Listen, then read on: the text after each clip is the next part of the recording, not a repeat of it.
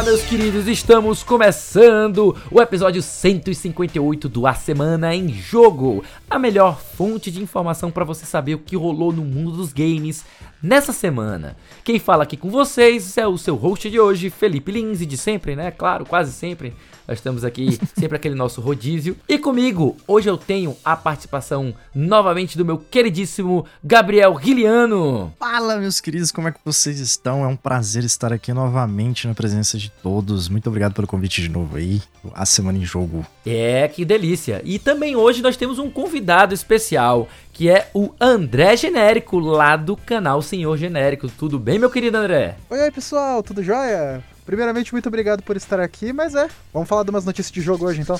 Opa, muito bom ouvir a voz e ver uma, um rosto de o que parece era um mecha em desenho animado, mas Isso nós aqui temos é um corpo aqui. emprestado. É o corpo emprestado, tá certo. É tipo um corpo de batalha, né? Você é meio que Ultraman da vida, né? Exato, esse é o usuário, esse é o usuário humano, quando eu transformo e saio voando, exato. Tá certo, tá certo.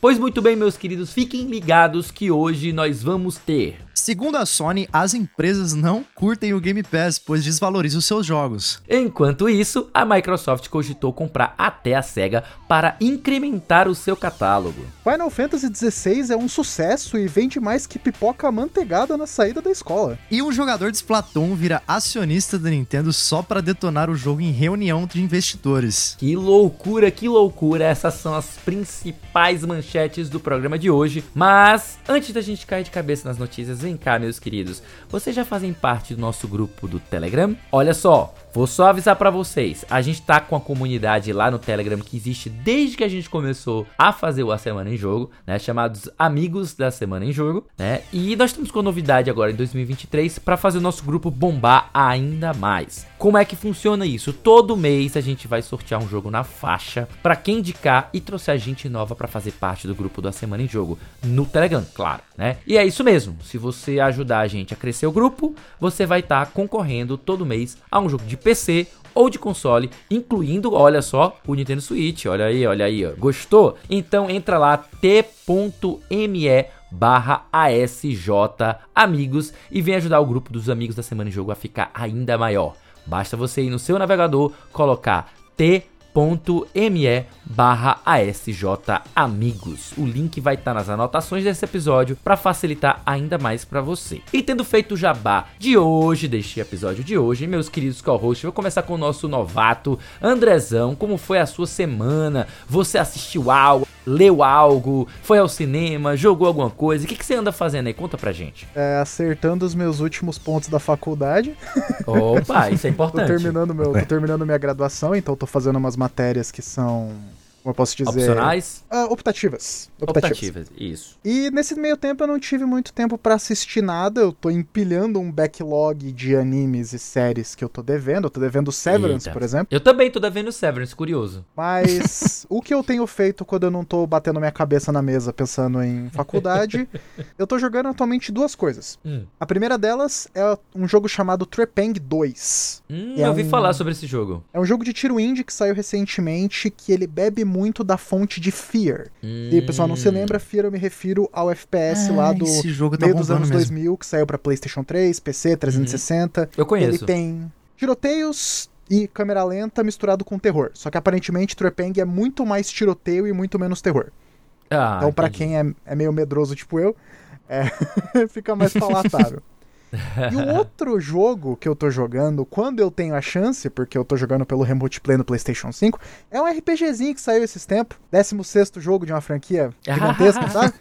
Um joguinho aí que nem deve ter dado muito o é, que falar, sabe? Imagina. Tal de Final Fantasy XVI. Esse aí é. Não tem nem como. É o amor da minha vida, simplesmente. Mas... É, é todo mundo conhece já, né? Esse que, aí é bom. Acho que eu não preciso. Acho que eu não preciso bater, é, chutar cachorro morto, né? Falar sobre é, verdade. e, isso é verdade, você não precisa mesmo, não. Mas e você, meu querido Gabrielzão, o que, que você anda fazendo? Aí, como foi a sua semana? Você que participou do nosso especial do A Semana em Jogo de Verão. O que, que você tem aí de bom desde a semana passada até hoje para você contar aí que você andou jogando, assistindo, lendo? Eu tô impressionado em como a semana passou muito rápido, né? Já é quinta-feira de novo, a gente já tá aqui gravando mais um episódio. Mas é, eu tô lendo, né, Evangelion, né, pra tentar acompanhar o senhor que já, já terminou a obra. É, tô lendo mangá, inclusive tô gostando muito, mas assim, não tô num ritmo tão grande. Estou continuando também a minha aventura na coletânea de Kingdom Hearts. Estou no Birth by Sleep neste momento, terminando a primeira campanha Olha. ali do Terra. Eu tô acompanhando, tô acompanhando. Acompanhando, tá fazendo um backseat ali, né? Bom, é maravilhoso. é muito bom. Também tô jogando Final Fantasy V, joguei mais um pouquinho também. Esse aí eu tô tomando é, em doses não cavalares, né? Por, por motivos de eu estava desanimado pelo motivo de que eu não ia conseguir jogar o Final Fantasy XVI, mas um querido falou que vai me emprestar aí por alguns dias o PS5 dele, então finalmente eu vou conseguir Olha. adentro. Isso é amizade de verdade, esse... viu? Ah, cara, é? isso aí é maravilhoso. Falou que vai fazer uns cursos aí para fora e vai deixar o videogame comigo. Eu fiquei muito feliz, inclusive, é Pedrão. Só? Muito obrigado. E é isso. Não, não estive fazendo. Ah, e tô lendo também a biografia do Kojima. Eu não terminei ela ainda. Tô, ah, eu tô fazendo tipo um devocional, porque são capítulos pequenininhos divididos assim, então todo dia eu leio um pouquinho. É muito bom, recomendo muito ainda a biografia. Não é uma biografia, né? É como se fosse uma coletânea ali de algumas coisas do cotidiano que ele, que ele vai falando ali, as inspirações dele com de livros. Sabedoria. Sim, com livros, música, é, filmes, né? É, é, bem gostoso. Chama The Creative Gene, né? O, o gene criativo. Então, deixa aí a recomendação. Sempre tá em promoção na Amazon. Leitura Massa que eu tô devendo. Que legal também. Eu tô, eu tô com os livros aqui para ler também relacionados a esse pessoal. Eu tô com o Esquiwata, tô com o Disrupting the Game do, do Red Fizame. Então, é, é uma paradinha, umas paradinhas que eu tô aí para ler também. Mas essa semana mesmo que eu fiz foi futricar, né? Aqui no Bom Cearês, futricar no meu Steam Deck que chegou semana passada, né? Então eu estou aí há duas semanas brincando com ele, experimentando, fazendo já descobertas, né? Até porque como ele funciona em Linux, então é algo novo para mim, né? Então eu tô acostumado a mexer em Windows a vida toda. Estou pela primeira vez interagindo com uma interface Linux. E não tô tendo tanto problema porque eu tenho alguns amigos que são os viciados em Linux, né? Os caras são realmente apaixonados pelo sistema operacional, então eles sabem um pouco de tudo da plataforma, né? E, e é bem bacana de ver como a, a Valve conseguiu deixar a operação, até mesmo do Linux no, no SteamOS facilitada. Eu não estou sentindo falta de ter o Windows nele, né? Então não pretendo colocar o Windows nele, quero, quero rodar no sistema nativo dele, que é o sistema do, do SteamOS.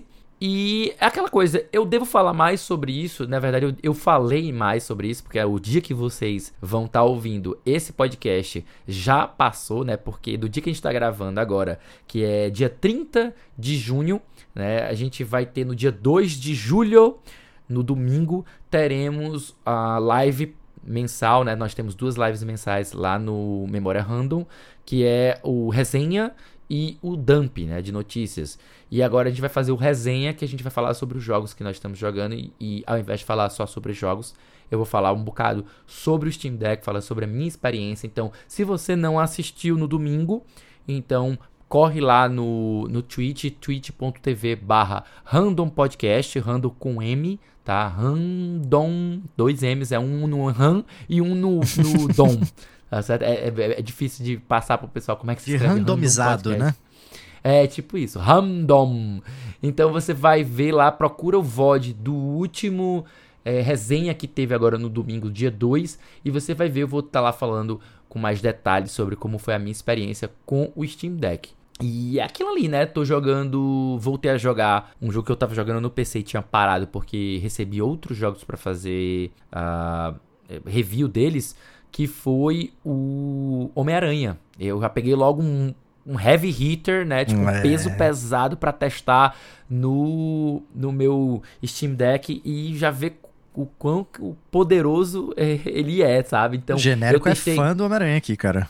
Olha aí, é, isso Muito. ele é.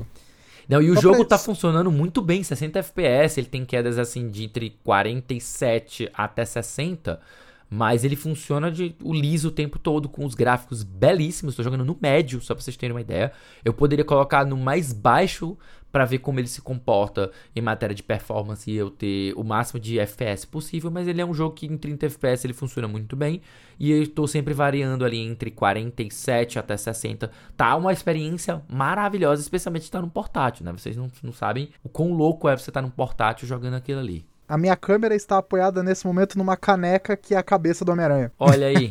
Depois Esse da gravação é o... eu mando uma foto pra vocês. Esse é o tipo de, de fã que a gente aqui tem o prazer de ter aqui conosco. É, inclusive, você falou aí de optativas da, da, da época de faculdade. Me lembrei que quando eu fiz né, a faculdade, eu tinha optativas de todos os outros cursos, né? Então eu resolvi fazer é, fotografia. Olha só. Fiz duas Caraca, disciplinas velho. de fotografia fotografia de campo uhum. e fotografia de estúdio. Né? Então, então, tanto eu estive fazendo fotografia fora, mexendo com câmera reflex, é, com filme para revelar, né? Como também a gente trabalhou com uma câmera pinhole também, que é você faz um furo numa lata também. Fizemos também com com a digital. E no fim das contas, depois terminou essa primeira, esse primeiro uh, disciplina, né? Eu fiz a de estúdio. Então a gente passou pro estúdio para fazer é, é, brincar com fotografia de estúdio que a gente fez light painting. A gente fez, nossa, a gente fez tanta nossa, coisa legal. Nossa, que legal, cara. Eu cheguei a fazer foto, é, eu cheguei a fazer fotografia como uma das matérias obrigatórias da minha faculdade, mas não Imagino. tinha toda essa variação. Ah, legal. E aí outra coisa, eu recomendo para você fazer os créditos da faculdade,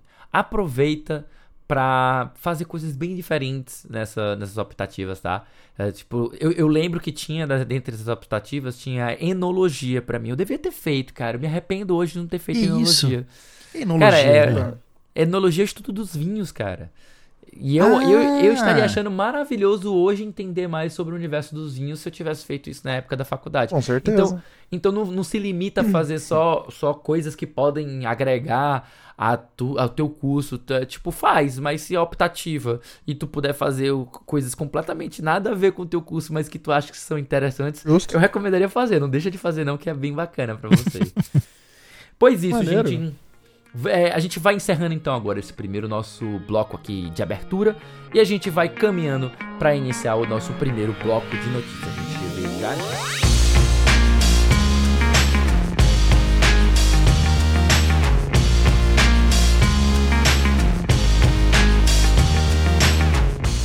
Meus queridos, estamos de volta para a gente dar início ao nosso primeiro bloco de notícias do A Semana em Jogo de hoje. E olha só, Vamos começar com uma notícia falando sobre a novela que está sendo, que está se desenrolando aí. Olha, Manuel Carlos é fichinha, fichinha perto do que está acontecendo no, na nossa indústria, que é a ação que a FTC, né, que é o órgão federal de regulação do comércio lá nos Estados Unidos, que ele está é, entrando contra a Microsoft para tentar bloquear a compra da Activision Blizzard King pela Microsoft. Então, vai uma compra gigantesca de, salvo engano, é 49 ou é 59 bilhões de dólares. É uma compra gigantesca, assim, só vocês terem uma ideia de um negócio absurdo. E daí eles estão argumentando que fere a concorrência isso e, e tá acontecendo uma porção de audiências, né? A Microsoft é, percebendo que o FTC ia, ia, queria bloquear, eles judicializaram a questão, levaram para uma juíza e nesses últimos dias nós tivemos os três uh, depoimentos, tanto do Jim Ryan quanto, como também do advogado da FTC e o próprio uh, o próprio Phil Spencer, né, pela Microsoft, com perguntas do, da juíza querendo explorar para ela decidir, afinal de contas, se vai ser bloqueada ou não a compra, né? Se ela for bloqueada, a gente não, não tem a, a, a, a adição, né, a, a, aquisição do conglomerado. Mas vamos lá, deixa eu pegar a notícia aqui, porque várias coisas saíram nesses últimos dias. Cada um dos depoimentos eles foram desmembrados em uma série de notícias que vão fazendo um monte de matéria, né? A gente sabe que Felizmente, infelizmente, é assim que funciona o jornalismo, né? Nós temos um evento, ele vai gerando uma pá de conteúdo e o pessoal vai fazendo ele de pouquinho em pouquinho, não vai fazer tudo de uma vez. Então, acho que pelos próximos meses de julho e de agosto, a gente vai estar tá vendo vários sites estarem mencionando pedaços dessas, desses depoimentos e transformando em matérias completas para dar um pouco mais de, de foco naquilo ali e, claro, para gerar conteúdo, né? Para não ficar sem gerar conteúdo. Mas vamos lá, o que, que a gente separou hoje para vocês hoje? Muitas publishers, abre aspas, né? Muitas publishers não gostam do Game Pass. Fecha aspas. CEO da PlayStation afirma que o serviço não é lucrativo. Notícia escrita pela Maria Eduarda Pitão, que ela deve ter traduzido Taylor Lyles, né? Pela IGN Brasil. Vou fazer a leitura aqui para vocês ficarem sabendo uhum. do que, que se trata. De acordo com o chefe do PlayStation, Jim Ryan, as publishers de videogames não gostam do Xbox Game Pass. Durante o seu testemunho pré-gravado para uma audiência probatória entre a Comissão Federal de Comércio, FTC, e a Microsoft, Jim Ryan afirmou que as empresas não gostam do serviço de assinatura de videogame da Microsoft porque, segundo as palavras dele, destrói o valor dos games. Abre aspas aqui para o Jim Ryan. Conversei com todas as publishers e eles unanimemente não gostam do Game Pass porque é destrutivo de valor. Disse Ryan durante o seu depoimento. Pouco antes disso, Ryan afirmou que o Game Pass não é lucrativo para a Microsoft. Abre aspas novamente aqui para ele. O modelo de negócios do Game Pass parece ter alguns desafios e a Microsoft parece estar perdendo muito dinheiro com isso, disse Ryan. Enquanto isso, o CEO da Xbox, Phil Spencer, tem sido transparente sobre a lucratividade e sustentabilidade do Game Pass. Em entrevista ao site Axios no ano passado, Spencer explicou como o serviço não estava gastando dinheiro né, e o chamou de, entre aspas, muito, muito sustentável, tá?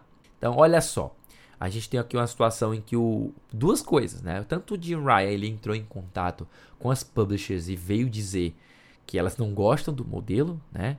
Como também ele está afirmando que não é lucrativo para a Microsoft. Não sei de onde ele tem esses dados, mas algo que parece ele tirou do daquele instituto Dataku, né? é... Vamos começar aqui. É... André, você topa começar ser o nosso primeiro comentarista ou você claro, prefere? Sem problema. Perfeito. Então, deixa eu passar a pergunta para você. Essa primeira pergunta que eu quero fazer é, é justamente. Vamos separar aqui também para vocês não falarem a mesma coisa, tá? É, eu quero saber um pouco da tua visão sobre essa declaração do Jim Ryan que os estúdios não gostam do Game Pass, né? A gente tem visto aí algumas declarações de estúdios menores que são contrárias a isso, né? A gente tem visto aí também alguns estúdios que ah, estão lançando jogos aí e que não, não, não se preocupam com isso. E também especificamente sobre um detalhe aqui na fala dele, de que isso destrói o valor dos jogos. É algo que a gente já ouviu aí da Nintendo como motivo para ela não fazer é, promoções tão interessantes como das outras empresas, mas eu quero saber um pouco da tua visão sobre essa afirmação do Jim Ryan e sobre esse quesito de destruir o valor dos jogos. Então, eu vou apenas fazer um pequeno comentário que a gente fez antes da gravação. É. E eu tenho uma opinião muito pontual sobre o Jim Ryan. Se você procurar por mentecapto, beócio ou outras derivações no dicionário, você vai ver uma 3x4 dele lá. Então, isso já é o que eu acho dele por padrão. Desde que ele ah, assumiu a Sony, ele fez várias declarações que são completamente assim estúpidas como a base, sabe? É disso para baixo. Então, uhum. ele afirmar essas coisas, primeiro que eu não achei surpreendente, porque vindo de quem vem eu já imaginava que ele ia dizer algo assim, mas também parece eu sinto um pouco de desespero nesse argumento. Uhum. Porque ele fala ah, que todas as publishers e elas unanimemente não gostam do Game Pass. Eu duvido que esse cara ligou para Focus. Pra Focus Interactive, no caso. Uhum. Ou ligou pra Ubisoft. Não. O que ele tá tentando fazer é tentar vender uma ideia para tentar empurrar essa venda como. Que essa venda por si só tem aquela questão de monopólio e tal, mas isso não vem ao caso. Mas o ponto de que o Game Pass não é uma plataforma com valor. Sendo que você pode olhar em diferentes casos, diferentes empresas que toparam colar no Game Pass e estão com o Game Pass até hoje. Por exemplo, coisa recente, Electronic Arts, Need for Speed Unbound, tá no Game Pass agora. A SEGA também, né? A SEGA? A SEGA com todos os Yakuzas, isso há quanto tempo já? Desde o começo. Desde o começo. Então, esse argumento é muito mais o Ryan dando um pitchzinho de forma eloquente para não passar vergonha em frente ao juiz, do que de fato um argumento com peso acerca de uma destruição de valor dos jogos. Porque, como você mesmo mencionou na questão da Nintendo, ah, não tem grandes promoções porque isso diminui o valor do jogo. Hum, a gente discorda muito disso, né? Hum, discorda em grau, gênero, número. Nossa, eu acho isso um argumento tão, assim, salafrário que eu, eu não consigo. não, é, é uma coisa realmente que acontece. Mas é, o modelo do Game Pass parece ter desafios porque todos os modelos de negócio têm. E uma coisa que não está sendo posta em conta é que rentabilidade e lucro de um serviço é diferente de rentabilidade e lucro de um produto. Uhum. É aquilo.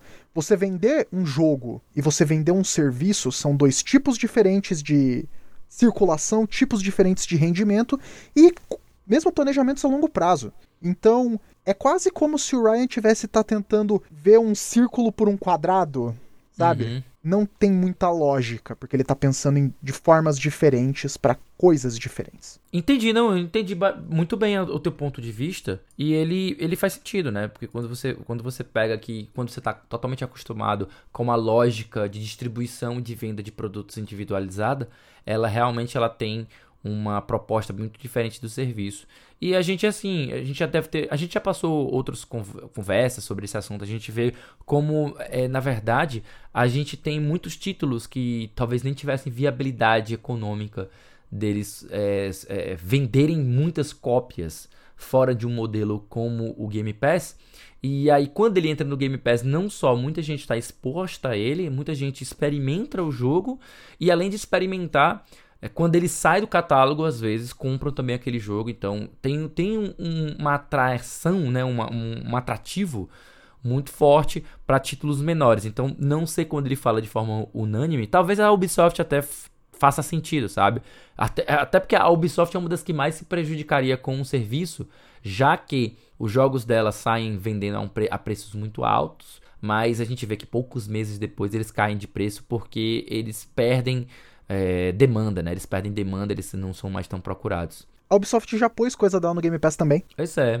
A, Os... a questão é que a gente não sabe se ela colocou a contragosto ou ela colocou por é, achar que o serviço é. é. bom. Né? Isso, são, isso são pormenores que só dá são... pra descobrir se a gente interrogar alguém, né? É, exatamente. Só, só daria se a gente conversasse é, assim, verdade. Off, off the record com o Yves Guillemot, com o, cara, o CEO da, da EA. A gente... Até porque, assim, durante, a, durante essa audiência, a juíza deixou muito claro que ela mesmo, ela vê que daqui a 10 anos não tem mais console. Ela acha que daqui a 10 anos a gente está tá operando com streaming. Por isso que o Reino Unido é, está tão preocupado, na Europa como um todo, está tão preocupada com essa compra em relação ao futuro do streaming, né? Nem em relação aos consoles, né? Mas e você, meu querido Gabriel? Eu quero saber de você. Eu não vou explorar Sim. muito. Eu, eu, eu, quero que você. Uhum. Eu, é, essa parte de dizer que não é sustentável é muito estapafúrdia, né? Mas Sim, até porque quem, quem, diz isso é a empresa. Se a, se a Microsoft tá dizendo que é que, que funciona, quem é ele, né, para dizer? Mas eu queria saber a tua visão sobre isso. O que, que você acha sobre a questão de lucratividade, a questão de valor de jogo, né? É, até porque é uma coisa que a Nintendo bate muito nessa tecla. Como é que tu compara esse posicionamento que o, o Jim Ryan falou com a filosofia de precificação da Nintendo e como isso também é, é, reverbera né, no mercado? É, com relação a essa parte de lucratividade, a gente sabe que a Microsoft é uma das maiores empresas do mundo que se sustenta não só da parte de consoles, muito por conta dos seus hardwares e softwares voltados também para a parte de área de trabalho, né? Nossos uhum. computadores em casa, enfim, celulares também, é, parte do sistema operacional. Então, que a gente sabe que, ele que eles têm verba para poder sustentar esse tipo de serviço, a gente sabe que tem. E se até agora, desde o lançamento da, da, da geração do Series, a gente não teve nenhum tipo de, demonstra, de demonstração, né, tanto em acionismo quanto dessa, desse pessoal aí, da galera dos engravatados, de uma forma negativa para com o serviço, significa que tá dando certo. A gente não tem como, como discutir isso por cima. Seja por visão de mercado, seja a longo prazo. É, a gente sabe que eles têm verba para sustentar isso e que esse modelo de mercado, pelo Phil Spencer, tá maravilhoso. Então, é muito bom, muito tra traz uma visibilidade muito grande para a Microsoft. Fora que a gente estava acompanhando também o Stephen Toutilo, né? A gente estava conversando sobre ele agora há pouco antes de começar o, o, podcast. Ele é o responsável por fazer a cobertura de videojogos, de videogames, né? Na Axios, na Axios Game. E ele tá ah, é? acompanhando desses. É, isso. Ele tá acompanhando nesses últimos dias. A, eu não sabia que ele era da Axios. Eu ele é da que Axios. ele trabalhava, ele trabalhava na, na Kotaku, né? Não sei se ainda tá lá na Kotaku. Ele era da Kotaku. Ele ah, não é ah, mais. Tá. Ele tá na Axios Game agora. Tô, perfil, tô com o perfil aberto dele aqui, acabei de confirmar a informação. não, mas legal, legal. Eu não sabia que ele que tinha dado essa entrevista, ele que tinha pego essa, esse material aí com, com direto da fonte, uhum. né? E ele tá fazendo um trabalho maravilhoso, né? Eu não acompanhei os últimos três dias, eu acompanhei só hoje, né? O, o conteúdo que ele tava passando. E ele fala. Assim, o foco parece que nessa, nessas últimas audiências não tá sendo nem essa questão da exclusividade ou não do Call of Duty, outros, dos outros jogos da Activision, mas sim até nas próprias palavras da juíza com relação a ser benéfico para o consumidor ou não. Uhum. E apesar de tudo, não tem como a gente não falar que o Game Pass ele é um serviço benéfico para o consumidor. Sim. A gente não tem nenhum outro serviço com custo-benefício tão bom no mercado é que nem o Game Pass que traz essa quantidade de jogos, uh, os jogos tanto AAA quanto indies, jogos que não teriam visibilidade fora dessa plataforma. Então, assim, se a gente for falar realmente de, de ser benéfico para o consumidor, é indiscutível que ter a Activision nas mãos da Microsoft tornaria os jogos mais acessíveis de certa forma. E isso de nenhuma forma, né? Você acabou comentando sobre a Nintendo. É, a Nintendo ela nem praticamente nem foi citada, né, dentro dessa, dessa audiência. Ela foi citada só ali pra, com relação aos acordos, né, que eles estão fazendo para uhum. ter essa disponibilização dos jogos é, exclusivos da Activision para outras plataformas. Mas a Nintendo, a gente sabe que ela é uma das maiores vendedoras, se não a maior vendedora de console do, do mundo. É, os jogos dela, por conta de toda a visão de mercado, ela sempre vai manter esse preço, não tem como. A gente teve recentemente só essa questão do, dos tickets que você compra dois tickets por um preço menor uhum. e leva dois jogos, mas mesmo assim é uma parada que é totalmente fora do, da, da, casinha com relação a, a valor de mercado que a gente pode Nossa. adquirir ou não comparado com outras empresas, não tem como, cara. A gente é indiscutível. E a gente Mas fala isso é estando. Isso. A gente fala isso estando exatamente em época de promoção do Steam, né? Em que a gente tá vendo jogos Sim. a 9, 10 reais, 15 reais, 20 reais, tipo, promoções que são de fato é, é, é, bem grandes, né? E a gente vê que a uhum. Nintendo não trabalha com esse tipo de promoção. Né? Ela uhum. não, não existe isso porque justamente ela considera que se ela descer o valor dos jogos para esse patamar, ela está uhum. desqualificando a marca. Né? Ela está uhum. machucando a própria marca e por conta e também está punindo aqueles consumidores que compraram a preço cheio, o que de certa forma faz sentido, mas ainda assim é, é uma é uma lógica. Pra mim é só uma visão mais elitista, sabe? De a, a minha marca ela se sobrepõe, né? Você, ao, ao você roubou a, a palavra que eu ia falar, que era elitista. Ela, apesar de fazer sentido, ainda é uma lógica muito elitista. De que realmente quem paga mais tem direito de ter um produto que tem um, valor, um grande valor. E quem não tem dinheiro, então Desculpa, mas eu não vou levar. A Nintendo tem um lema de levando sorriso para as pessoas, né? Tipo, é o lema da Nintendo, é o objetivo dela. É como é que você quer uhum. levar sorriso para as pessoas se as pessoas não têm dinheiro. Se você tem dinheiro, a gente leva o sorriso até eu você. Pago chorando, dinheiro, na verdade. Aí, cara, se você não tem dinheiro, Mas... é problema seu, tipo. Basicamente isso, né? Assim, é. eu não quero me estender muito no meu comentário sobre essa primeira notícia, porque ele vai se aplicar também à segunda notícia. Então, deixa eu passar logo para a segunda notícia, tá? Uhum. Aí eu ouço o que vocês têm a falar sobre a segunda, e aí eu faço o meu comentário final envolvendo tanto a primeira como a segunda, porque todas elas estão relacionadas a essa aquisição, tá, gente? Então, vamos lá para a segunda. Maravilha. Vamos para a segunda pergunta a pergunta, ó. Vamos para a segunda notícia de hoje, que é Microsoft cogitou comprar Sega, Band e IO Interactive, diz o site. É, notícia da Helena Nogueira para o The Enemy. A Microsoft chocou o mercado de games nos últimos anos com aquisições milionárias e, não surpreendentemente, Phil Spencer parece ter mirado outras gigantes do mercado. Documentos vistos pelo The Verge apontam que a Microsoft no caso da marca Xbox, né, cogitou comprar a Sega, a Band, a EO Interactive e outras tantas, né? De acordo com o site, em matéria publicada na segunda-feira, dia 26, Spencer enviou um e-mail interno pedindo a aprovação do início das negociações com a Sega Sammy em novembro de 2020. Veio uma notícia que veio via VGC, Videogame Chronicles, tá? É, vamos lá, o que, que tem lá no, nesse, nesse e-mail, né? Acreditamos que a SEGA construiu um portfólio balanceado de jogos em diversos segmentos com apelo geográfico global e isso nos ajudará a impulsionar o Xbox Game Pass tanto no console quanto fora dele. Teria escrito Spencer para o CEO da Microsoft, Satya Nadella, e a diretora financeira Amy Hood. É, a SEGA é alvo de aquisição mais atrativo no momento, devido ao seu catálogo global de jogos no PC, sua presença mobile na Ásia e a sua afinidade global nos consoles, em decorrência de suas IPs clássicas, teria finalizado o chefe da Xbox. Olha só, eu não sei se eu cheguei a passar para vocês, meus queridos, mas foi, foi colocado aí no. Eu até coloquei lá no grupo dos, dos melhores amigos. Eu coloquei uma tabela, né? Uma tabela que foi postada recentemente com uma série de estúdios que foram revelados nessas documentações como alvos, potenciais alvos de serem adquiridos. Não sei se vocês viram isso, são que era o que é chamado de developers to watch, né? Developers para ficar de olho. A gente vai ter aí a A44, né, que é responsável por jogos como a Ashen e Saltpeter, a Bonfire Studios, que é do Project Torch, a Counterplay Games, que é, fez o Godfall e o Throne Master, é, outra empresa chamada Dreamhaven, a Ember Lab, que fez a, a Kena Bridge of Spirits, né, que ficou inclusive durante muito tempo, acho que até agora tá como exclusivo do, do da PlayStation, né? Outro, não, não, não, não, ela tá no PC também. Tá no PC também, né? Tô dizendo tá no console PC exclusive, é console ah, sim, exclusive, console exclusive, né? isso. Isso, pronto. Daí a gente também teve a Face, Facepunch Studios, a Fat Shark, a Ghost Ship Games, a Hazellight Studios, que fez o a Way Out, e o It Takes Two, né, que foi um, o jogo do ano do ano passado, retrasado? Acho que retrasado. É, retrasado. Isso. Isso, retrasado. É, Tivendo também, também estavam de olho a Heart Machine do Hyperlight Drifter, a Hello Games do No Man's Sky, a Moon Studios que fez Ori, os dois jogos do Ori, né? Ori and the Will and of the, Wisps, Forest. e o The Blind, the Blind Forest, Forest. Blind Forest e o Will of the Wisps, exata, exatamente.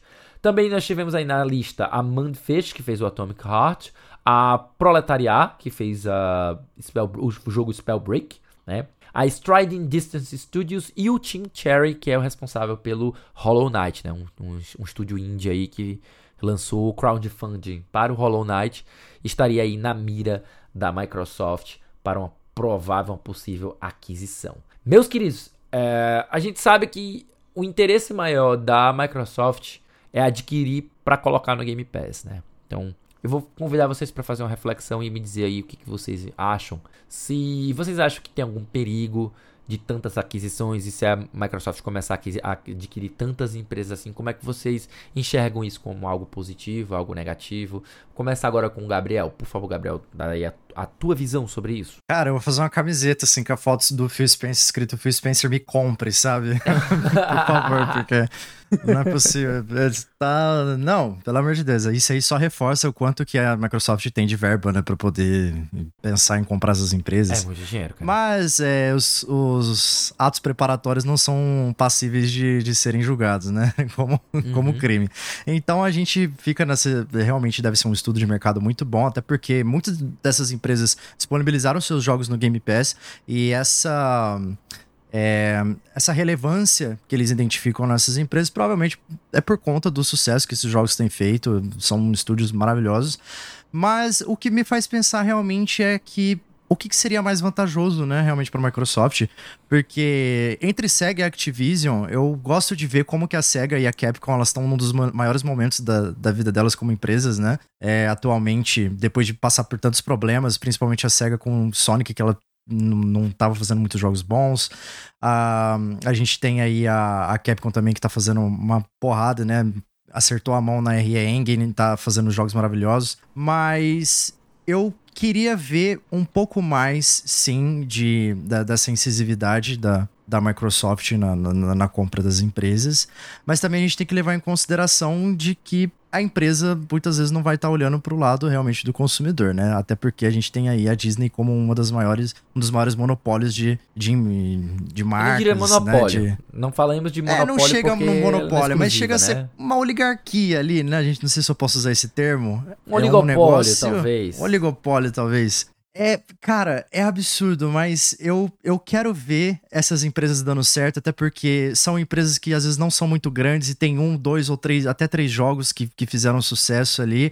Mas ao mesmo tempo eu realmente fico preocupado, porque a gente vê estúdios tão bons contra a Rare, que ficou presa com Sea of Thieves, e a gente tem Banjo, a gente tem Conquer, a gente tem vários outros jogos aí que estão engavetados. É, até essa é uma das cobranças que são feitas em cima da Microsoft depois da aquisição desse, desse conglomerado de empresas que ela fez recentemente, e onde estão os jogos, né? Onde, onde que tá o resultado desses trabalhos, né?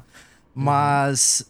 É, relativamente é isso. Eu quero. Eu, eu gostaria que essas empresas tivessem o aporte da Microsoft de liberdade criativa, mas eu também fico preocupado né, com, a, com qual é o resultado mercadológico, ou até mesmo para nós que somos jogadores de videogame, com relação a essas compras, né? O que, que nós podemos esperar disso como resultado? É, um, é, uma, é uma dúvida, talvez até, digamos, nem dúvida, mas uma preocupação genuína. Eu acho que é uma preocupação uhum. genuína, a gente tem que ver. E aí eu justamente eu jogo a pergunta para ti, André, puxando dessa, dessa última coisa que o Gabriel falou, justamente a questão mercadológica. Seria interessante a gente então ver uma declaração de guerra, a gente vê uma guerra aberta entre Sony e Microsoft começando a comprar vários estúdios para fortalecer seus serviços, como o, o, a PSN Plus, né, a PSN Plus Deluxe, ou seja lá qual for o nome que ela utiliza é, em contrapartida com o Game Pass? Tu acha que seria benéfico para o consumidor? Isso seria interessante? É, não.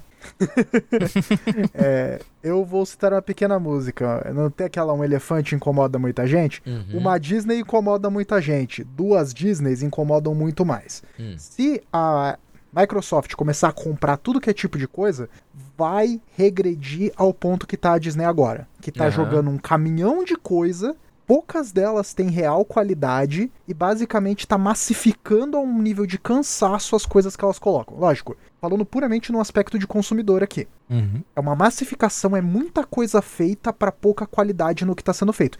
E notando, a Microsoft já comprou um monte de coisa e ainda está lentamente colocando na prática o que está rolando. Uhum. Perdão. É... Só olhar o que, por exemplo, foi esse Xbox Showcase. Sim. Títulos que a gente nem sabe do que se trata, jogos que só vão sair ano que vem, colocando esse ano todo em cima de Starfield. Então, assim, eu acredito que essa proposta de comprar, comprar, comprar, comprar, comprar não é tão boa.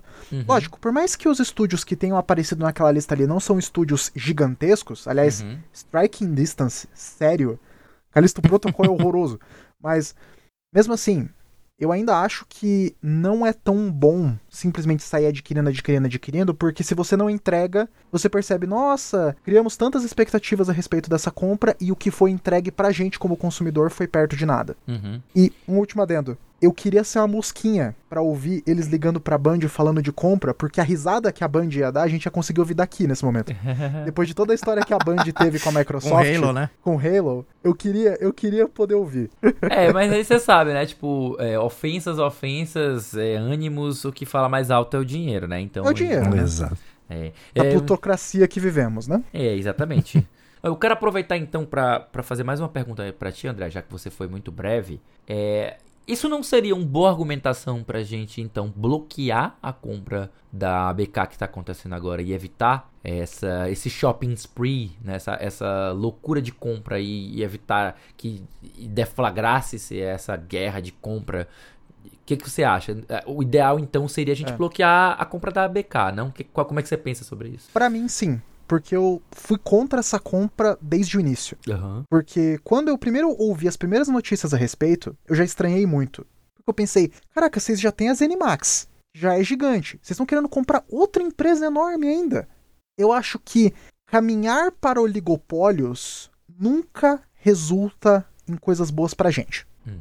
Como consumidor. Então, eu sou o primeiro na fila a baixar a cancela, pra eles não passar, sabe? Porque desde o começo eu já não era muito fã dessa ideia da, da aquisição da, da Activision Blizzard. Ainda mais considerando que a Activision tem feito, né? Todos os escândalos envolvendo o Bob Kotick. Sim. Mas eu então sou a favor de um, sou a favor do bloqueio, sou a favor de dar a tesourada antes que perca a mão, sabe? Não, é, eu, eu gosto porque a tua resposta demonstra que você tem coerência dentro da, do seu raciocínio. Né? Por mais que uhum. eu discorde, em última instância, que eu discorde da conclusão, porque na verdade eu sou favorável a essa compra, é, eu, eu entendo que faz lógica, é totalmente lógico a tua, a tua, a tua forma de pensar, porque justamente que se, é, se for bloquear, bloquear agora, já corta esse mal pela raiz e a gente não deixa isso prosperar e tomar um, um, um nível que seja preocupante, né? É, a questão é que eu penso o seguinte: quando a gente começa a entrar em pontos com oligopólio, como monopólio, que é muito está na, na, na mente das pessoas, né? eu fico me questionando se isso de fato vai existir dentro da indústria criativa, sabe? Porque o que a gente vai ter dentro de alguns mercados, porque a gente já já estamos vivendo num oligopólio de hardware, de videogame. Certo? Isso a gente não tem para onde correr. Quando a gente fala de mercado de console, a gente vive um oligopólio. A gente tem três grandes produtoras de console e ponto, que, são, que a gente sempre chamou de platform holder. A gente tem a Microsoft, a gente tem a Sony e a gente tem a Nintendo. Elas são as três únicas que conseguiram prosperar dentro desse mercado que é muito complicado. Né? São as três que existem? Não, existem tantos outros. Tá aí a Valve, que acabou de lançar o Steam Deck, que está no mercado de portáteis. A gente vai ter a, a, Asus, que também lança uns mini portáteis. Tem a GPD Win, que faz mini computadores que são fechados também como se fossem consoles portáteis. Então a gente, o que não falta é gente tentando competir nesse mercado, mas todos eles esbarram no mesmo problema, que é a produção de conteúdo. Né? Quando você vê um console da Nintendo, o que, que é o atrativo nele? São os jogos da Nintendo. Um console da Sony, o atrativo são os jogos da Sony. Ou teoricamente era para ser. E no caso da Microsoft, a mesma coisa. Quando a gente começa a falar de um mercado competitivo em que tem jogos multiplataforma que saem em todos os consoles, né? Então aí a gente tem uma competição que ela opera dentro de uma que vença a melhor máquina, sendo que a gente não tem isso, né? A gente ainda tem um mercado travado por questões de exclusividades. Eu sou uma pessoa muito anti-exclusividades, especialmente por conta disso. A gente não tem uma evolução do hardware porque as empresas utilizam softwares para torná-los um atrativo principal para os seus consoles. Então, uma pessoa que, compra, que opta pelo PlayStation 5, ela vai optar por conta dos exclusivos, além dos multiplataformas. Então, a compra da Microsoft, do, a compra que a Microsoft está querendo fazer da ABK, é, pelos estudos que foram feitos de impacto de mercado, o único, o único jogo realmente extremamente relevante que está dentro dessa compra é o Call of Duty. E um dos, um dos, motivos pelo qual ele aparece tanto durante o, a audiência, né? Ele é citado diversas vezes. Hoje, na audiência de hoje, durante a entrevista com o advogado da FTC, o depoimento do Jim Ryan e o advogado da Microsoft, bateu-se muito nessa tecla, né, em específico, porque justamente nós não temos um problema. Aparentemente, eles não têm problema com exclusivos. É, ninguém, a FTC não, tem, não vê problema em existir exclusivos. É, eu já acho que mata a concorrência. No momento que você deixa aqueles jogos exclusivos seus. Então a preocupação da. da, da, pare, parece uma coisa meio doida, sabe? Por que, que se está tendo essa discussão de bloqueio? Se o problema, então, para, para a própria é, Sony, não é a existência de, de exclusivos. Ela não se importa de, ter, de perder Call of Duty nas palavras do Jim Ryan. Então, por que que nós estamos tendo esse debate da FTC? Que aí justamente a gente vem a preocupação com um provável dumping. Né? Vocês, talvez vocês não estejam acostumados com o termo, talvez o Gabriel esteja. Uhum. Mas dentro do direito de concorrência, né? que ultimamente uhum. é um direito que, é, que garante aos consumidores o, o, direito à ampla concorrência dos fornecedores, e isso, no fim das contas, garante o melhor, melhor situação para os consumidores, né? Então, há uma preocupação com a prática conhecida como dumping, que é quando você uh, faz o seu serviço ter um valor maior do que o dos concorrentes, você cobra um preço menor, você quebra os concorrentes e daí depois você reina sozinho, que é, é o que muita gente acusa a Amazon de ter feito ao redor dos Estados Unidos, né? Junto com relação às livrarias, né? Isso, em relação às livrarias. Ela teve um, esse, essa prática que é considerada nefasta e anticonsumidor e anticoncorrência, né? E aí ninguém conseguiu provar, ninguém bloqueou e a Amazon se tornou esse fenômeno que ela está aí. Inclusive, muita gente alerta que ela aqui no nosso mercado brasileiro, ela tem potencial de fazer quebrar a Magazine Luiza, Americanas e tantas outras e se tornar de fato um monopólio na distribuição de produtos no Brasil, né? Então ela, ela tem corre esse risco. E aí eu vejo a preocupação tanto da FTC quanto do órgão, o órgão europeu, né? Eles estão preocupados com a, o serviço de streaming. Né? Então estão preocupados do Game Pass ser o único serviço de streaming que vai ter acesso a uma cacetada de jogos, como é o caso que a gente está vendo aí os jogos da Activision Blizzard King, além dos jogos da Bethesda né, e das Animax que ela comprou no ano retrasado, né? Em 2000, não, há mais tempo, né? Eu acho que eu comprei em 2018. É. 2018. Eu acho isso um pouco complexo, sabe? Porque nós temos de um lado, nós temos a questão do serviço, que de fato você pode ter um oligopólio, mas a gente não tem um. não teria condição de a gente ter um oligopólio na produção de conteúdo dentro daquela indústria. O Gabriel falou da Disney, mas a Disney é uma produtora. A gente vai ter, saindo do cinema dos Estados Unidos, né? A gente vai ter cinema de Hollywood, cinema de Bollywood, Aliás, é, cinema Bollywood, Tollywood, ambos indianos. Cinema independente indiano. Cinema brasileiro, cinema francês, cinema alemão. Você tá entendendo? Tipo, você vai ter produção de cinema ao, no mundo todo. Só que o grande problema é a questão da distribuição. Quando, por exemplo, uma Disney compra salas de cinema para ela e não deixa outros filmes acontecer, é, aparecerem, aí a gente tem um monopólio. Então a gente está vendo na distribuição. Então, um streaming, que seria uma forma de fazer chegar os jogos ao consumidor, essa é a preocupação da FTC e não exatamente é, as exclusividades que cada uma pode ter, porque a melhor forma de você combater a exclusividade é fazer seus próprios, os seus próprios exclusivos brilharem. Eu acho até estranho que, como a Nintendo foi colocada de lado nessa discussão aí, porque justamente ela é a empresa que vive dos seus exclusivos. Os consoles da Nintendo são vendidos basicamente pelos seus exclusivos e são. É, ela tá aí no mercado há mais tempo, é a empresa que está há mais tempo efetivamente no mercado de jogos e firme e forte e é a líder na venda de hardware de console. É, então ela, ela, é a líder absoluta. Jogos, ela sempre vende muitos dos seus próprios jogos, ela sempre vende muito dos seus consoles. Né? Ela não opera mais num mercado específico, um segmento do mercado que é chamado de high-end, né? que são os, os, os, os, os consoles de alto desempenho. Mas ela tá aí, firme e forte no mercado, fazendo o seu e fazendo. tá lá, né? Então, são, então ainda é muita coisa que a gente vai ver pro futuro, né? Muita coisa de futurologia. Tanta questão do, dos streams, tanta questão dessa. É uma Márcia sensitiva pra, pra participar aqui do, é. do podcast. chamar, o, chamar o Yuri Geller pra ficar entortando a colherzinha e ver se vai dar certo a compra. É o novo Yuri Geller, cara.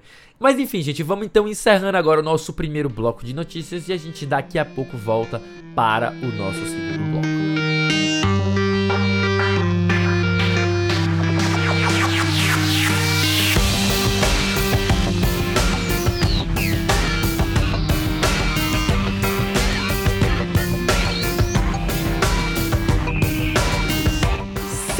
Bloco de notícias do A Semana em Jogo. Tudo bom, meus queridos? Como, como vocês estão? Estão confortáveis aqui? Esperaram muito, seu Gabriel, seu André? Como é que vocês estão hoje? Não esperamos nada, cara. A magia da edição vai parecer que a você passou 5 segundos. É, que delícia, né? Mas vamos Na lá, verdade, então. Você passou 28 anos. 28 anos. 28, 28 anos depois. Muito bem, gente. Então vamos lá começar o nosso segundo bloco de notícias, começando com a primeira notícia. Final Fantasy XVI vende 3 milhões de unidades em menos de uma semana. Olha só, notícia do Bruno Magalhães para Tech Tudo. Deixa eu fazer a leitura aqui para vocês saberem do que, que se trata essa história. Final Fantasy XVI, o novo lançamento da Square Enix, é um dos títulos mais aguardados de 2023 e já é um grande sucesso no mercado. De acordo com a publicadora, o RPG de ação alcançou a marca de 3 milhões de unidades vendidas no mundo todo em menos de uma semana, considerando cópias enviadas ao varejo e mídias digitais. É. Vale notar também que o game está disponível exclusivamente para o PlayStation 5, que tem uma base instalada de 38 milhões de usuários. Isso significa que um pouco menos de 10% dos jogadores possíveis adquiriram o jogo até o momento. Esse desempenho deixa o game em pé de igualdade com Final Fantasy VII Remake, que vendeu 3 milhões e meio de cópias em apenas 10 dias em 2020. Em contrapartida, Final Fantasy XV, o último jogo numerado da série principal, segue sendo o título que mais vendeu rapidamente. 5 milhões de cópias em dois dias.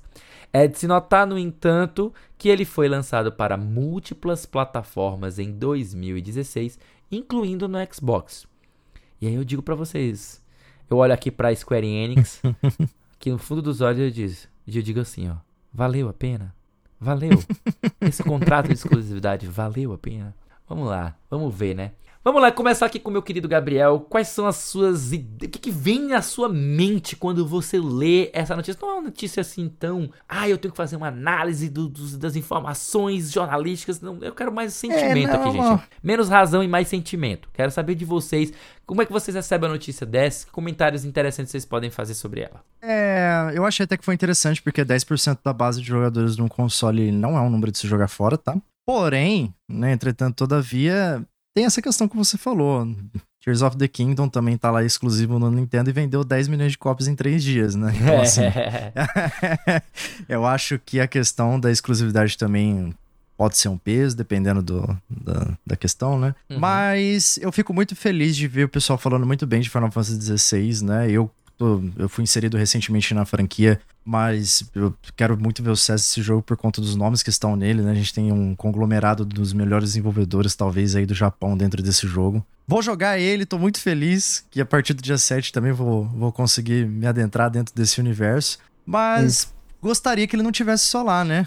Eu acredito, não sei, vocês podem me corrigir também, mas eu acredito que ele, ele vai sair desse contrato de exclusividade temporária para vir pro PC, provavelmente, né? Assim provavelmente. O, o Final Fantasy XV. Inclusive o Final Fantasy XV tá no Xbox, mas assim, como a gente sabe, tá com, com exclusividade ali de, de contrato com a, uhum. com a uhum. Sony, muito dificilmente a gente vai ver o bonitinho no, nos consoles da Microsoft no futuro. Mas não tenho muito o que falar. Minha culpa de não ter participado da, dessa, desse evento social ainda que está sendo Final Fantasy XVI, mas assim que eu, que eu tiver contato com ele, provavelmente eu vou estar tá falando sobre mais alguma coisinha no futuro. E todo sucesso aí para esse jogo, eu quero muito ver ele como Game, é, Game of the Year Contender no final do ano. Massa, perfeito. A gente, eu, eu acho bom que foi citado na matéria que o, o, Final, o Final Fantasy XV foi o que chegou mais rápido a, a, uma, a um ponto muito grande, ele mencionou também a, a uhum o quão ele também lançou em multiplataforma. Então, lembrando para vocês aqui um dado uhum. que não foi colocado na notícia, que oh.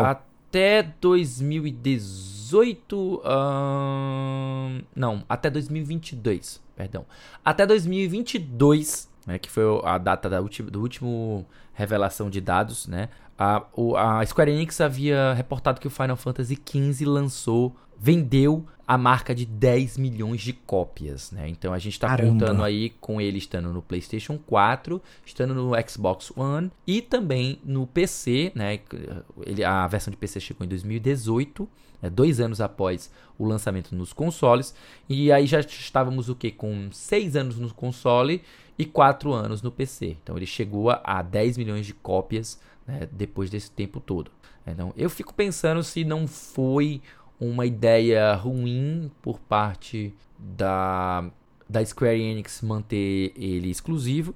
E também me questiono, eu vou lançar até essa pergunta aqui pra gente fazer esse exercício: quanto será que a hum. Sony pagou por essa exclusividade, né? O que, que vocês têm a dizer sobre isso? Posso só fazer um adendo aqui de algumas coisas que vocês tinham pontuado antes? Pode falar. Primeiramente, Iliano, tinha mencionado a questão do, do Zelda. Eu acho que a forma como Final Fantasy é tratado e a forma como o Zelda é tratado são diferentes graus de exclusivo. Uhum. É do tipo, por exemplo, uhum. eu, para mim, eu vejo muito mais como um padrão de exclusivo para bater com Zelda o que foi o God of War Ragnarok, que em fevereiro de 2023 Sim. vendeu 11 milhões de unidades. Então eu acho que uhum. Final Fantasy, por mais que ele tenha essa exclusividade, ele não é exatamente aquela aguerridaço. Que nem o pessoal é com God of War, que nem o pessoal é com Last of Us. E outro ponto também, você tinha mencionado sobre a questão de exclusividade. Se você uhum. pegar alguns trailers do Final Fantasy XVI, já tem apontado que, tipo, tem o famoso asterisco. Que é tipo, exclusivo ah. de PlayStation 5, então asterisco, até 31 de dezembro de 2023.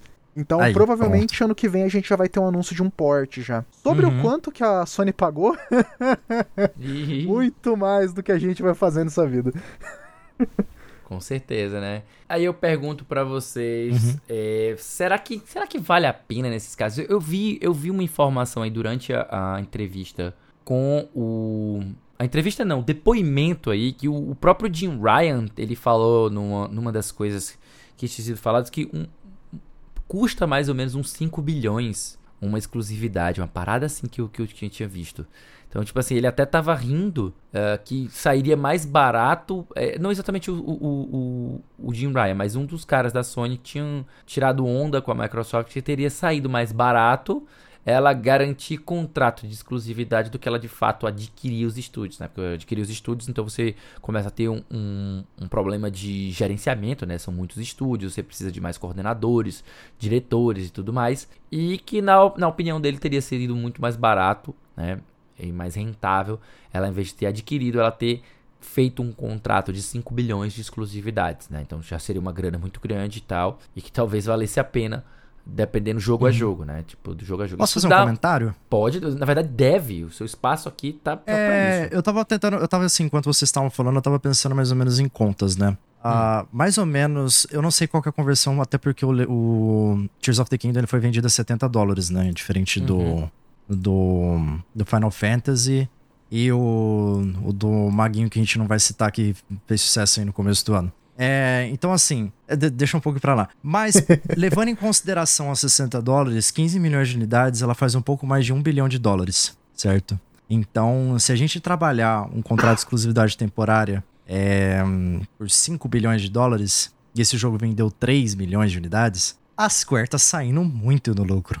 Então, assim, uhum. é, faz então... muito sentido para ela. Faz talvez, muito sentido pra ela. Talvez ela ele tenha falado esse número, não exatamente, porque cada caso é um caso, né? Então, digamos ah, não, que eles certeza. negociaram 2 bilhões, algo assim, sabe? Uhum. É, talvez. O Jim não. Ryan, né? Então... É o Jim Ryan. É o Jim então, Ryan. Não tem que levar em consideração, consideração também, né? Então, levar, garantir por um, um, uns 2 bilhões, assim, é, por um ano, para PC, é, não sai pro PC, e, sei lá, mais um, um bilhão aí extra para nunca sair no, uhum. no Xbox, ou 2 bilhões para nunca sair no Xbox, sei lá uns 4 bilhões aí, ou até menos, 3 bilhões aí total. Não sabemos, né? Nunca vamos saber esses valores. Uhum. Mas foi, foi ventilada essa questão aí, justamente de que ele poderia ter. Que a, a Sony gosta muito de trabalhar com essas exclusividades. E eu acho elas tão anticonsumidor quanto a fusão, né? E, e, aparentemente elas não têm pudor nenhum com isso, né? A FTC teve que engolir que a Sega, que a Sony não tem problema nenhum com exclusividades. O problema é outro. O problema é Call of Duty. é uma coisa tão bizarra, cara. Essa, essa toda essa, essa, essa história dessa compra aí é tão bizarra que aí a gente volta aqui pro Final Fantasy pra gente não sair muito. É, André, uhum. eu sei que é impossível a gente pensar nisso, pensar no Final Fantasy XVI e a gente também não pensar em todo o arcabouço de notícias que a gente está trabalhando hoje, né? Que, enfim, tem essa questão dele, dele ser exclusivo e tudo mais. Mas o que, que você pensa sobre esse sucesso do Final Fantasy XVI? Você acha que ele poderia ser, ter sido maior? Você acha que foi bola fora da Square? O que, que você acha sobre isso? É, eu, na verdade, eu acho que o Final Fantasy XVI, pelo que eu vi sobre ele, sobre o desenvolvimento dele, ele é meio que uma tempestade perfeita, assim. Hum. Você pega pessoas que trabalharam num dos jogos mais rentáveis que a Square já teve, que foi o 14. Coloca esse pessoal para trazer ideias frescas para Final Fantasy, novas perspectivas, se inclinando muito em obras extremamente populares do Zeitgeist de consumo de cultura pop, uhum. como é o caso de Game of Thrones, que isso aí bebeu de bebeu de balde, não bebeu nem de caneca, né? e aí, você simplesmente combina isso tudo, e assim, não querendo puxar saco porque eu sou representante da Igreja Universal do Hack and Slash, mas é tudo isso com uma ação espetacular, momentos que saltam muito aos olhos. Para mim, o Final Fantasy XVI ele é o Final Fantasy fei feito para agradar o máximo de pessoas possível. Em temática, em narrativa, em tom, em gameplay, em mecânicas. Ele foi então, vendido assim, né? Exato. Ele foi vendido assim, isso. Então, esse sucesso para mim não é surpresa. Porque vendo que eles se esforçaram bastante em tentar agradar o maior número de pessoas possível com esse jogo, eu ficaria surpreso se ele vendesse pouco. Pelo pelo esforço que eles tiveram em combinar isso tudo, sabe? Uhum. Então é e é aquilo, né? Você acha que, de alguma maneira, a experiência ruim com Final Fantasy XV pode ter afetado uh, as pessoas de comprarem, ou até a controvérsia dele ser full action? Se, se teve algum tipo de, de controvérsia? Você acha que isso pode ter afetado as vendas? Acredito que sempre existe. O lance do Final Fantasy XV é que é aquilo, como o 16 é uma tempestade perfeita, o 15 é um acidente de trem. Tudo que era para dar errado deu errado. Sim. O desenvolvimento foi todo atribulado, você tem trocas de diretores, você tem troca de escopo, você tem o um jogo faltando pedaços. Então, o Final Fantasy XV ele foi uma completa bagunça. Então isso criou um certo receio na base de jogadores. Agora, o aspecto action, pela minha experiência e pelo que eu vejo, afetou muito mais o público que já era interessado em RPGs. E talvez não seja um público tão grande, né? Do que exatamente, por exemplo, quem. Putz, a pessoa que não tem tanto contato com RPG ou mesmo tá afim de comprar um console novo, uhum. sabe? Então eu acho que meio que você sacrificou um pouco para pegar mais. Pode ser isso? Faz sentido, faz sentido. Faz Compra sentido. briga com quem é fã e quem queria algo, seja mais formulaico no sentido de turno, ou algo como o 7 Remake, que eu vejo você comentando, uhum. que é uma, uma mescla disso, para poder chamar muito mais gente e atrair muito mais pessoas para mergulhar em Final Fantasy e se interessar por Final Fantasy de novo. Não, isso faz muito sentido, porque quando a gente pensa que o próprio gênero de turn, turn based, né? Ele já estava minguando, né? Ele já não era uma coisa que era tão popular.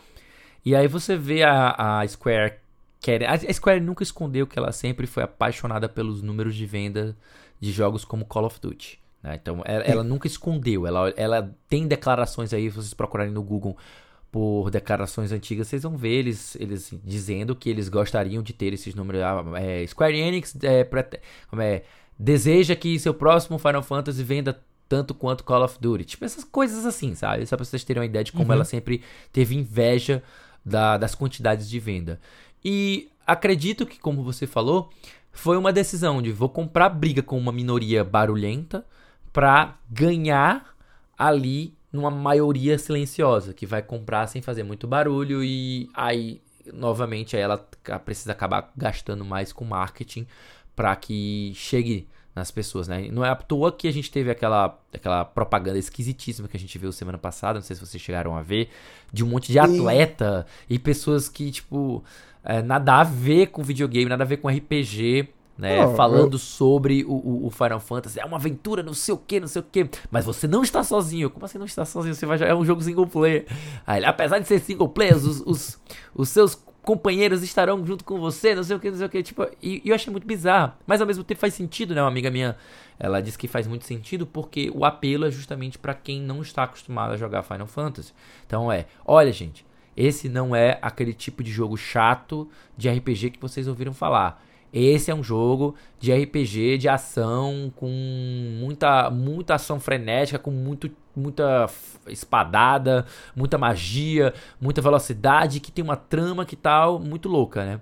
E eu acho que eu até fico curioso, André e Gabriel, para ver uhum. a opinião de pessoas que não gostam de RPG né, que não gostam de, de, de, fantasia, essas coisas assim, ou mesmo de, de coisa, o que, que elas vão achar do Final Fantasy quando elas descobrirem que foi vendido para elas que é um Game of Thrones e elas descobrirem que é um Final Fantasy, porque tipo isso pode não, isso pode parecer estranho para quem é nosso ouvinte aqui que não sabe, não possa entender o que significa isso, mas eu, eu, eu dou uma explicação. Final Fantasy uhum. é, me, pode aparentar que vai ter uma uma uma trama mais política mais focada em uma coisa, é, digamos, mundana como Game of Thrones, apesar de ter aquele low fantasy, né, que ele A tem. fantasia, né? É, é, apesar de ter uma fantasia. Mas Final Fantasy não, Final Fantasy é muito mais aloprado. Não só aloprado, como. Eu, eu defino o, o Final Fantasy XVI como casamento entre Naruto e Game of Thrones. Justamente Caramba. porque porque em Naruto. Eu explico também, tudo, tudo aqui é explicado. Você acabou de deixar... defender assim, se eu não queria jogar Final Fantasy XVI, agora eu tenho certeza que eu quero, cara. É? Amigo, você ainda não tinha me ouvido falar essa, essa, essa definição, porque o que acontece essa, é o seguinte... Essa comparação, não. Você tem um setting que ele é muito... E você tem é, uma parte política e com promessas de ter toda aquela parte... É, é tipo grotesca e brutal de, de, Game of Thrones em relação a assassinatos, a traições, essas coisas. Ele, ele vai trazer aquilo ali, certo? E ao mesmo tempo ele tem uma, uma trama em que você tem pessoas que são os, os Akons, que elas têm é, demônios guardados dentro de si, que são os Akons. Então elas, elas são os Jin Churiki do Naruto. Ah, Elas são literalmente os Jin Churikis do Naruto. Tipo, uma cauda, duas caudas, três caudas, nove caudas. Enfim, o que é a plot principal lá, principalmente quando você entra na reta final de Naruto, que você vai atrás uhum. dos outros dos outros usuários. Os outros usuários não, os outros receptáculos de, de bestas, né? Então você tem isso, uhum. são pessoas que são receptáculos de bestas. E aí elas são utilizadas como é, é, vantagem na guerra né? Porque são monstros. Nossa, eu não tinha poder... parado pra pensar o tanto não... que isso é Naruto, cara. Você não tinha feito esse paralelo, o né? Supletivo, então... o supletivo, que não fez a ligação sináptica, sabe? Pra Daí você consegue fazer. Então, o que acontece? As pessoas vão querendo ver Game of Thrones, as pessoas podem chegar desavisadas e querer assistir um Game of Thrones e, e acabar no Naruto. Tá entendendo? E aí isso uhum. vai explodir muito a cabeça dela. Vocês vão dizer assim: ah, eu tava gostando, mas no final eu dei uma despirocada. Co comentários que a gente pode chegar a ouvir, tá ligado? Então, que tipo assim, Final Fantasy é isso: é dar aquela despirocada no final, é viagem pra lua, é para um cometa, é luta contra monstros que estavam adormecidos dentro do planeta e que agora querem proteger o planeta da destruição humana. E, tipo, são bestas gigantescas. Então, esse é o tipo de coisa que começa de uma trama de um escopo pequeno e vai adquirindo proporções gigantescas, que é o comum de Final Fantasy. Então, acho que a maior surpresa das pessoas vão ver, esperar algo mais Game of Thrones, mais pé no chão, e encontrar uma parada ah, muito louca que deixa o Game of Thrones assim, carai, carai. em contrapartida, pode ter o efeito massa velho. Massa velho, pode ter tipo, o efeito massa velho, verdade. Caraca, o cara matou o maluco e virou um bichão enorme. É. E o bichão veio e bateu que basicamente você vê um homem barbado voltando a ter 8 anos de idade. É. E assim, para todos os efeitos, para todos os efeitos, acho que o público mais novo, as crianças e o público mais adolescente que hoje que são que os zoomers, né, a gente chama, elas hoje nascem já no universo de, de, de, videogame, nem de videogame, mas de jogos nos celulares, em universo TikTok. E tudo é muito rápido, o consumo é tudo muito rápido, é tudo muito frenético. Então faz todo sentido que eles façam um Final Fantasy, né, um novo jogo de ação voltado para esse tipo de público. É, faz muito mais sentido que eles tentarem ainda agradar aquele público que gostava de um turn-based lá em 1990 e tal, 1900 anos 2000 e tudo mais, que foi o que a série foi até o Final Fantasy X, né? Aí depois virou MMO, voltou para um turno dinâmico, foi para outro turno dinâmico, aí virou outro MMO e nós tivemos agora outro outro action agora muito mais action do que os outros enfim, Final Fantasy hoje é essa série que faz toda esse, essa, essa salada, essa experimentação para tentar cada vez mais conquistar um público maior e se tornar o, o, RPG mais famoso do mundo, né? Mas claro que a gente sempre vai ter nichos e cada nicho tem os seus preferidos, tem os seus prediletos, né? Quem gosta de, de turn-based ainda prefere os jogos da Falcon, por exemplo, ou do, da série Atelier, que são bem mais pautados naquele turn-based. Enquanto Dragon hoje, Quest também. Dragon Quest também, né, e tal. Mas é isso, gente. Então vamos para nossa última notícia, tá? A gente não tem muito o que comentar porque é uma notícia curta, tá? Jogador compra mais de 15 mil reais em ações da Nintendo para reclamar de Splatoon. Splatoon não, Splatoon. Splatoon 3 em reunião. Estamos batendo palma aqui no fundo para quem não tá conseguindo ver neste momento. Notícia do Vini Matias para a IGN Brasil. Deixa eu fazer a leitura aqui para vocês entenderem essa notícia bizarra. Existem gamers muito apaixonados no mundo. E existe o usuário que protagoniza esta notícia. Recentemente, a Nintendo realizou uma nova reunião com os investidores para sanar algumas das maiores dúvidas sobre os seus planos futuros. Mas o que não se esperava era encontrar um fã de Splatoon 3 que, após gastar 512 mil ienes em ações, cerca de 17 mil reais, apareceu no encontro da Big N apenas para comunicar várias reclamações sobre o colorido título do Nintendo Switch. Conforme relatado pela primeira vez pelo usuário N Styles em uma série de tweets via VGC, né, Video Game Chronicles, um jogador interveio na reunião reclamando em voz alta, né, abre parênteses aqui, sobre vários aspectos do Splatoon 3. Minutos depois, descobrimos que a causa dessa situação embaraçosa foi o usuário Harui Katako, que expôs depois no Twitter o que ele reivindicou. As reclamações foram direcionadas à pouca personalização que Splatoon 3 oferecem nos personagens masculinos em comparação com as opções disponíveis para os femininos. Por incrível que pareça, essa não é a primeira vez que a Nintendo encontra um fã disposto a fazer de tudo para sanar suas dúvidas sobre franquias da empresa japonesa. No ano passado, nós tivemos um jogador que gastou 40 mil dólares em ações para perguntar se havia algum plano de curto prazo para trazer de volta a franquia F0. A resposta, como vocês podem imaginar, não foi das mais empolgantes. E aí, eu adorei, é, cara. Eu vou, imprimir amigos. uma foto desse cara e grudar na parede aqui, cara. É, esse cara é um herói para muitos, um louco entre nós, um, um ousado, um homem à frente do seu tempo. O que, que vocês acham disso? O que, que você pensa disso, André? O que, que você... No primeiro John Wick, quando o chefe da máfia descreveu o John Wick, falava que ele era um homem de, de absoluto comprometimento e força de vontade. O cara, para reclamar de roupa de boneco num jogo de videogame, me gastou quase 20 pau pra chegar na frente dos acionistas e falar: Ô, gente, tá faltando coisa, né? Tá faltando roupa, tá faltando isso, aquilo. Isso devia ser um exemplo. Mas não no sentido de gastar tanta grana pra virar acionista, mas de, né? Ter ah. força de vontade. Porque, assim, dedicação, né?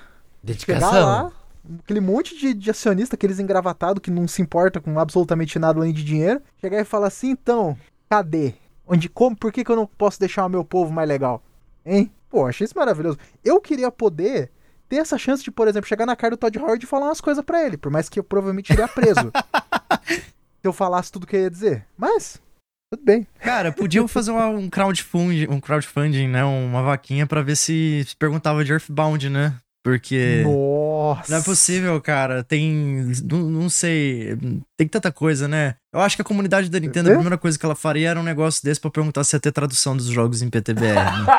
acho que também é algo que eu considerei. É um, é um tema aí que tá, tá recorrente também na, é, com certeza. Na, nas discussões da internet. Não, assim, é, me surpreende ter, ter sido com relação à Nintendo, inclusive, porque a gente tem uma imagem, às vezes, de que o japonês ele é mais recatado com algumas coisas, né? E simplesmente é. o cara teve, né, esta cara, né, de... Meteu essa, mogno, né? de entrar lá e, e fazer isso. Mas é isso, né, gente? Lutem pelos seus sonhos, tal qual o Harui Katako lutou para poder mostrar a sua indignação com relação às roupinhas no Splatoon. E eu acho que o nosso querido amigo Tony faria a mesma coisa, provavelmente. Ah, sim. É. Com toda a certeza. grande chance dele. É uma pessoa que vem na minha mente, assim, fazendo esse tipo de coisa. Protagonizando veria, esse tipo de notícia. Você veria o Tony fazendo esse tipo de coisa, né? É, pra quem não é, sabe, principalmente com esse Platão. O Tonho é o outro apresentador, é, é, o host do Memória Random, tá? Em que eu e o Gabriel uhum, estamos lá. Apaixonado em Splatoon. É, ele é apaixonado em Splatoon também, então, pra, só pra contextualizar para os ouvintes que não conhecem. O Homem-Polvo. Uhum. O Homem-Polvo. É, meus queridos. É, o, que, eu, o que, que, você reclamaria ali? O que, que você reclamaria? Cara, tá aí uma boa hum. pergunta, uhum. velho. Tá aí uma boa pergunta. Eu, eu reclamaria que da, da questão da precificação, sabe? Eu, eu, eu, uhum. eu jogaria na cara. É, é, se a Nintendo pretende levar sorrisos para as pessoas, por que, que ela, ela adota uma postura tão elitista? Por que, que eu compro os jogos dela chorando, né? É. Por que, por que, se, se a intenção é trazer sorriso, por que, que eu compro chorando? É, é isso exatamente. Seria, seria uma, seria uma boa, boa forma de frasear, fica até poético e tal. Entenda? A né? empresa que me faz sorrir tendo antes me feito chorar. É. É, é, é, é, é aquela empresa que aquele momento, ó, se quer rir, tem que fazer rir, né? E aí, só que Como diria Sandy Júnior, né? Se é, além da dessa paixão... Faz sorrir ou faz chorar, faz sorrir ou faz chorar, sabe. cara. Só que não é o coração, né? É o bolso mesmo, né? aí...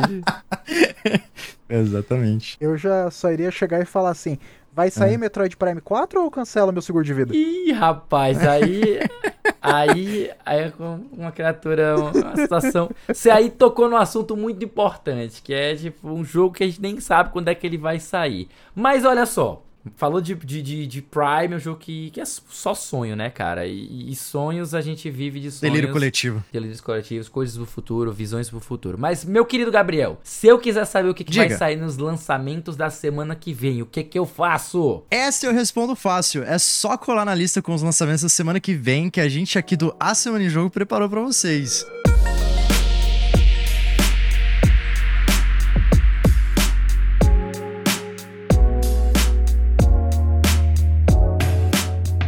Bem, gente? Semana de 3 de julho a 9, semana curtinha com quatro jogos. Semana passada saiu bastante jogo, nessa semana também tem. Toda semana tem muito jogo saindo, tá?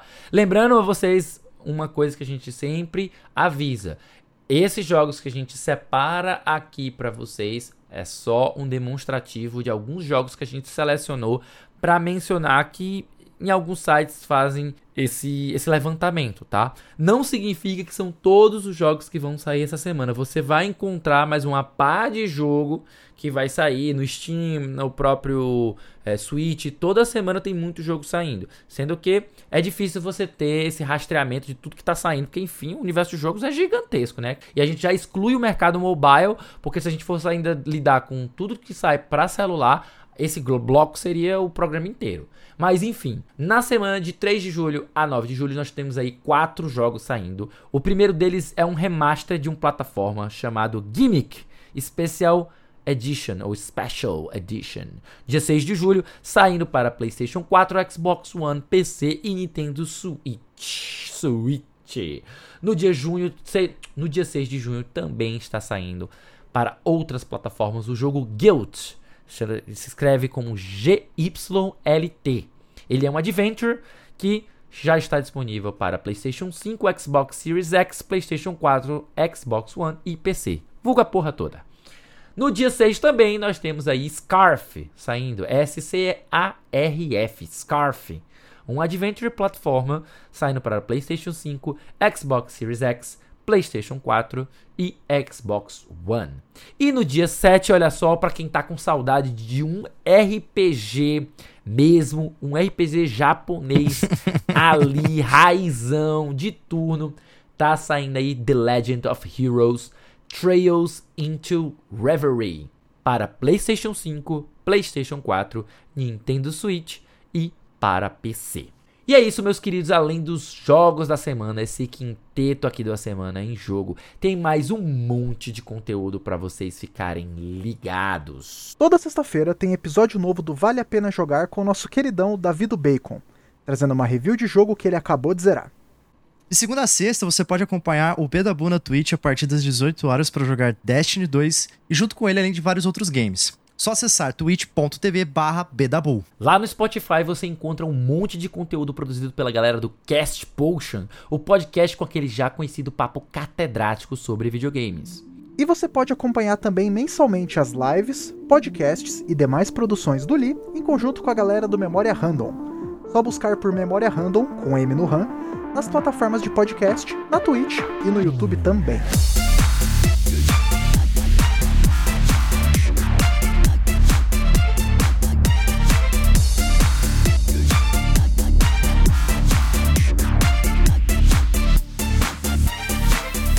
Meus queridos, essa aqui foi a edição número 158 do A Semana em Jogo. Se você ouviu até aqui, olha só, olha só, muitíssimo obrigado de coração. E se você gostou do episódio, assina o feed do cast e fica ligado que semana que vem tem mais. Antes de encerrar o cast, a gente deixa aqui o nosso muito obrigado ao pessoal do IGN Brasil, Tech Tudo e DNM pelas notícias lidas nessa edição do cast. Também quero agradecer bastante ao meu queridíssimo Ismael Félix, que está aqui até uma hora dessa. A gente está gravando aqui uma hora da manhã, estamos terminando de gravar. Mas ele está aqui conosco, acompanhando direto da nossa twitch.tv. Quem quiser acompanhar as nossas gravações, são realizadas às quintas-feiras, a partir das 10 horas da noite, né? E é isso. Nós também deixamos aqui o um lembrete para que você venha participar do nosso Telegram e se unir aos melhores amigos do A Semana em Jogo. O link é t.me barra ASJ Amigos. Estamos esperando vocês por lá. Também quero deixar aqui a recomendação de vocês visitarem o GDH Studio, que é o site onde o Gabriel Riliano escreve as matérias dele, os reviews, os textos maravilhosos que este homem consegue produzir com essas mãos que eu fico assim babando. E também vocês podem acompanhar reviews e matérias especiais sobre jogos do André Genérico lá no canal Senhor Genérico, direto no YouTube. Lá vocês vão ver muita coisa bacana sobre principalmente robôs gigantes, né? Enfim, Senhor Genérico é um robô gigante. Para finalizar, que tal seguir a gente nas nossas redes sociais? Você pode me encontrar no Instagram através do arroba gabrielmora.oliveira e no Twitter através do arroba gabrielriliano com HY no começo. Bom, vocês podem me encontrar no Twitter, sr_genérico, além do meu canal no YouTube, Senhor Genérico. E vocês me encontram no Instagram ou no Twitter como arroba o Felipe Lee. No mais é isso, meus queridos, nós vamos ficando por aqui. Eu já estou cansado e totalmente sem mana, mas não tem problema, a gente se vê na próxima semana.